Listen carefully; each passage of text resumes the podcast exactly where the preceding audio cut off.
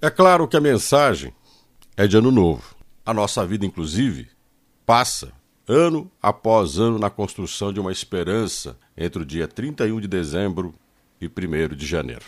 A nossa vida, inclusive, mais do que passagem, ela é escolha.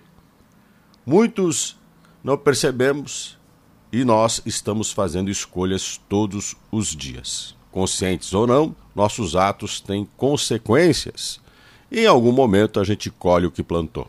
Se vamos celebrar o fim de 2021 e o início de 2022, se a passagem de ano nos dá esperança e o desejo de fazer várias coisas diferentes, acredito que a gente vai mais colher e plantar no ano que vem, como todos os dias neste ano a gente fez também. Na prática, ano após ano, nossos plantios e colheitas demonstram que a vida não é destino, que a vida não é predestinação, a vida é o resultado do que a gente fez com ela. E dessa forma gostaria de desejar um feliz ano novo, mas eu prefiro te dizer o seguinte: passe o ano ao lado das pessoas que dão significado à sua vida, as pessoas que você ama.